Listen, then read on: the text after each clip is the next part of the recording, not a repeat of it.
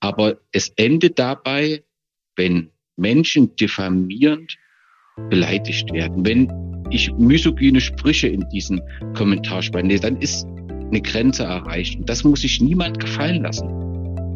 PZ nachgefragt. Der Podcast für das Apothekenteam. Herzlich willkommen zu PZ Nachgefragt. Mein Name ist Alexander Müller, ich bin Chefredakteur der Pharmazeutischen Zeitung und heute sprechen wir über Hass im Netz.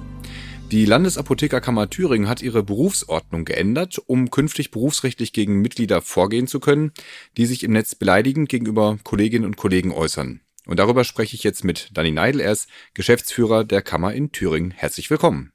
Einen wunderschönen guten Tag und vielen Dank für die Einladung. Herr Neidl, wie kam es denn dazu, dass Sie das Thema angegangen sind in Thüringen?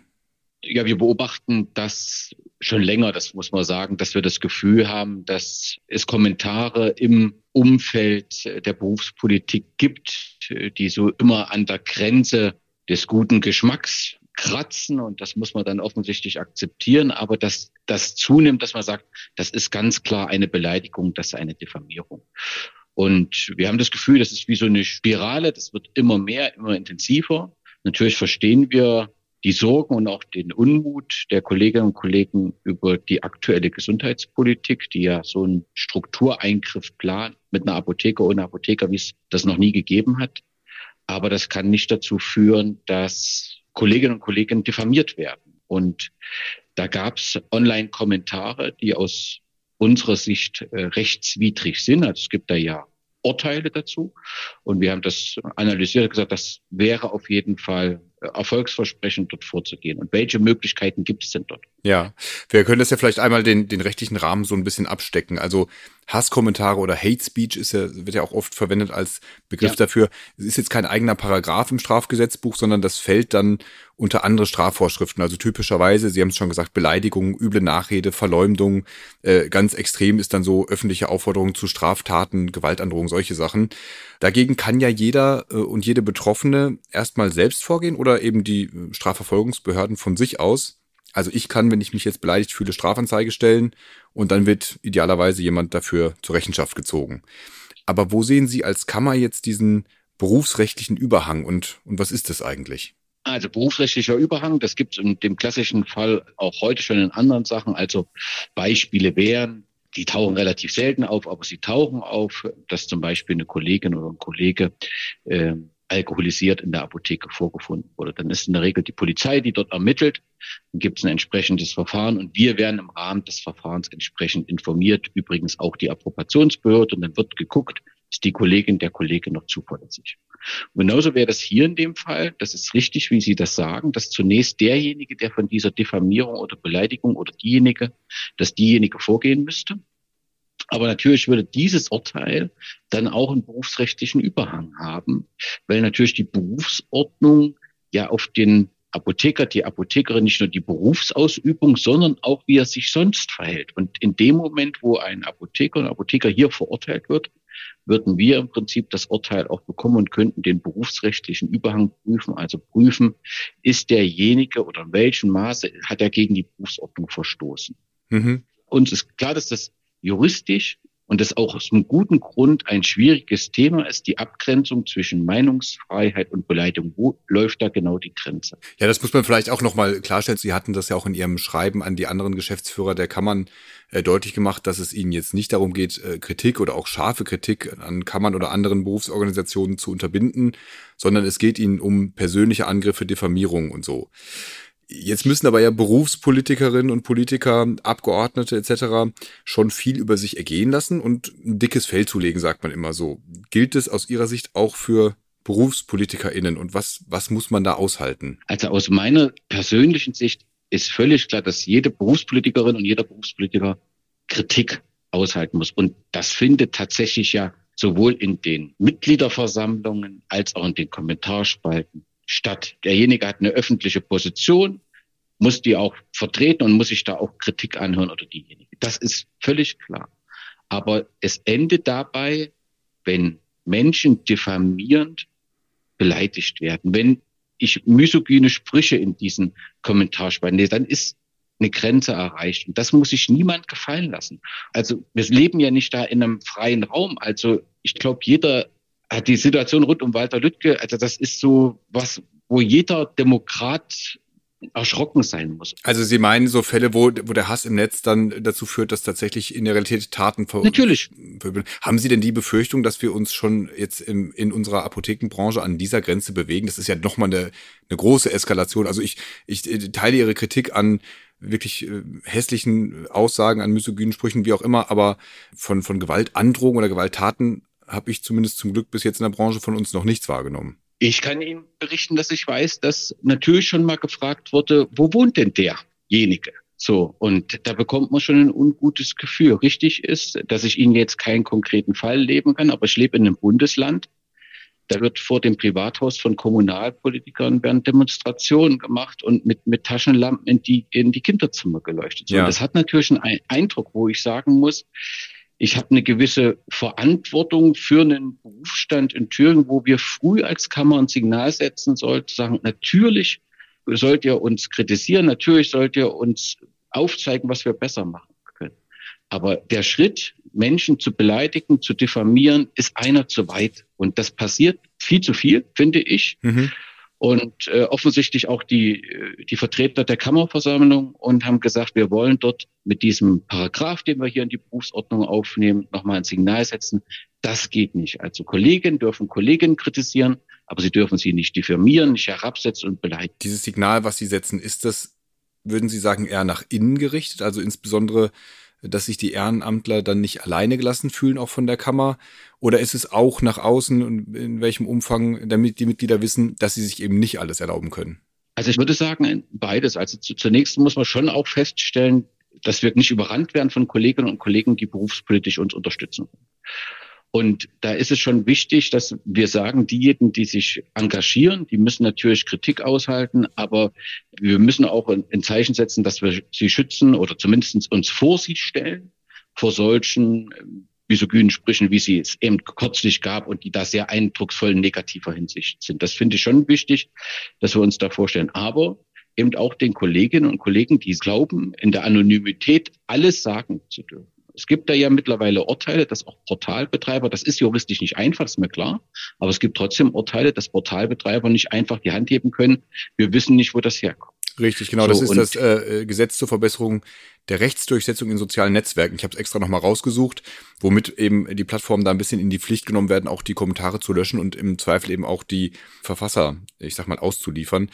Nimmt die Kammer, was das angeht, einen aktiven Posten ein? Haben Sie da überhaupt das Recht dazu? Das können wir selbst aktiv äh, nicht machen, aber wir können natürlich, indem wir mit Organisationen, die in diesem Bereich aktiv sind, und das, das passiert auch gerade, dass wir dort im Prinzip mit Juristen, die erfahrene, also Rechtsstreitigkeiten begangen haben und dort Erfahrung haben, dass wir Kurse anbieten, dass wir informieren, also dass wir da aktiv auch auf die Kollegen zugehen und sagen, so ist die Situation, weil natürlich taucht diese digitale Gewalt ja auch in anderen Situationen auf, wo Kolleginnen und Kollegen konfrontiert sein können.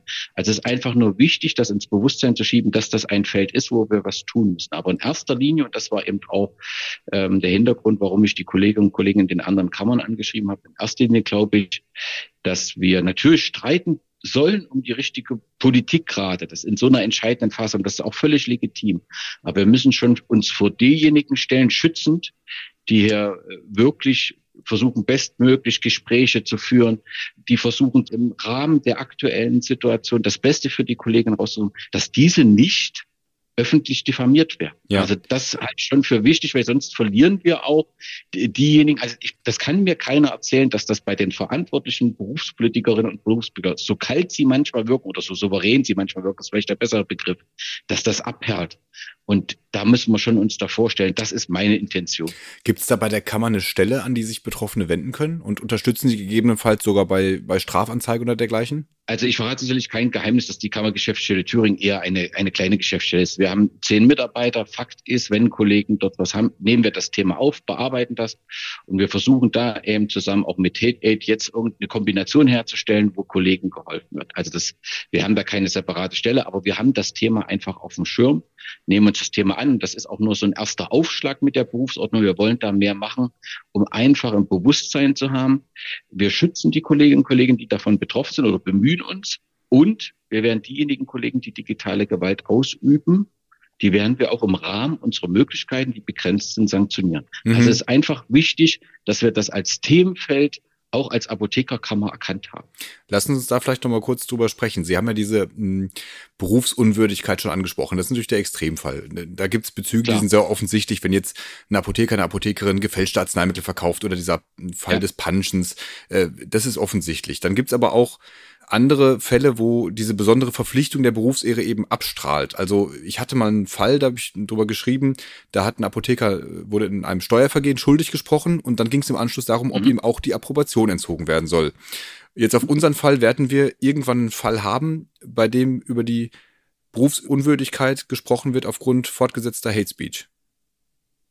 Nun, nun bin ich mit großer Leidenschaft Apotheker und, und, und kein Jurist, aber im, ich glaube, dass tatsächlich berufsrechtlich wir dort nicht so weit kommen. Ja, sagen Sie mal den Strafrahmen, also Buß, Bußgeld oder worüber reden wir dann?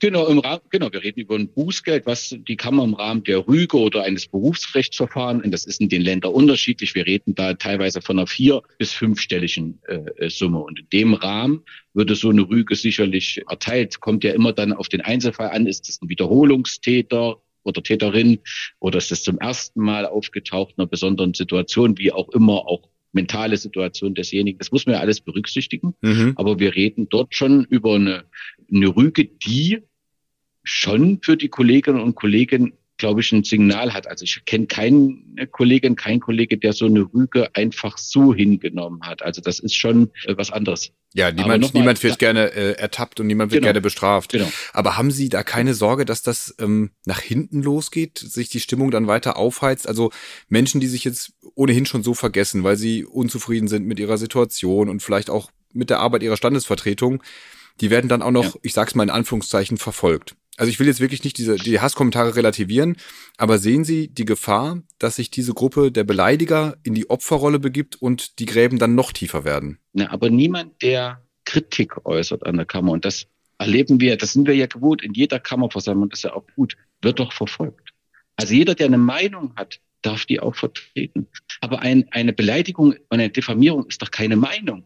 Und wer als Apotheker einen Kollegen, eine Kollegin beleidigt und diffamiert, der muss natürlich schon heute übrigens, wir haben es ja nur noch mal aufgeschrieben, also noch mal herausgenommen, also den Kollegialitätsparagraphen gibt es ja in jeder Berufsordnung. Jeder, mhm. der sich unkollegial verhält, verstößt gegen die Berufsordnung seiner Apothekerkammer.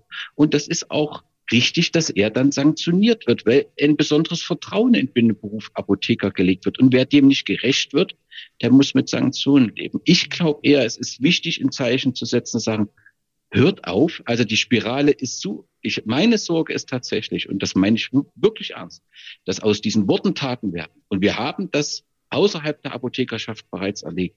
Und ich möchte das nicht erleben in der Apothekerschaft und möchte mir immer sicher sein, ich habe alles in dem Rahmen getan. Und ich glaube, deswegen ist es wichtig, jetzt ein Zeichen zu setzen und zu sagen, es ist eine Grenze erreicht. Mhm. Ist gut, dass Sie das auch nochmal äh, klarstellen, dass die Berufsordnung das eigentlich überall schon so vorsieht und jetzt sozusagen diese Hasskommentare da nur nochmal explizit ähm, genannt werden. Äh, wer sich dafür interessiert, für den Wortlaut, wir haben natürlich bei der PZ über den Fall berichtet, ähm, da kann man das dann, kann man das auch nochmal nachlesen. Sie haben sich ja auch mit den anderen, wir haben gerade schon drüber gesprochen, Geschäftsstellen der Kammern in Verbindung gesetzt und auch mit der Rechtsabteilung der Abda hier in Berlin. Wie waren da die Reaktionen auf Ihren Vorstoß?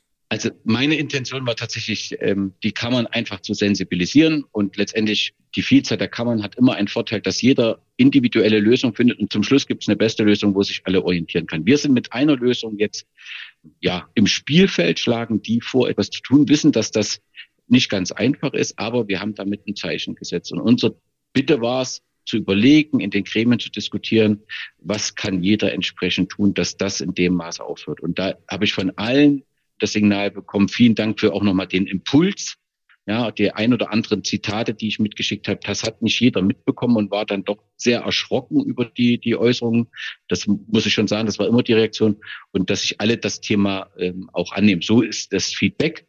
Klar gibt es immer mal jemand, der sagt, das ist juristisch alles nicht so einfach, das ist uns auch klar. Ich, wichtig ist, glaube ich, dieses Zeichen zu setzen, dass da eine Entwicklung sehr weit vorangetrieben ist, wo man sagen muss, das darf so nicht weitergehen. Glauben Sie, dass das äh, Thema in der Geschäftsstelle der Kammer Ihnen jetzt öfter begegnen wird? Also Einzelfälle? Das, das weiß ich nicht, ob es öfters auftaucht. Also ich war sehr froh, dass dieses einstimmige Votum der Kammerversammlung gibt. Das heißt, das sehen die Kolleginnen und Kollegen schon, dass hier etwas passiert, was in eine falsche Richtung geht. Und deswegen ähm, glaube ich nicht, dass das so passieren wird. Aber klar ist, wir werden genauer hingucken und das werden immer mehr. Und ich glaube, das ist gut gerade. Also dass äh, dort genau beobachtet wird. Ich weiß, dass auch das andere Kammergeschäftsstellen die Kommentarspalten mittlerweile sehr genau lesen und eben auch in Richtung Unterlassung und Pipapo. Also das, da, da passiert etwas und das ist der richtige Weg zu sagen, Vorsicht, wir müssen äh, Kritik aushalten, gerade in so politisch schwierigen Zeiten und gerade bei so einer Gesundheitspolitik verstehe ich als Ungemach, alle Wut, die empfinde ich ja selbst. Aber aus so einem Ärger über eine Gesundheitspolitik, die die Leistung der Apothekerinnen und Apotheker nicht würdigt, darf kein herabsetzender und beleidigender Ton gegenüber den Berufsbildern werden.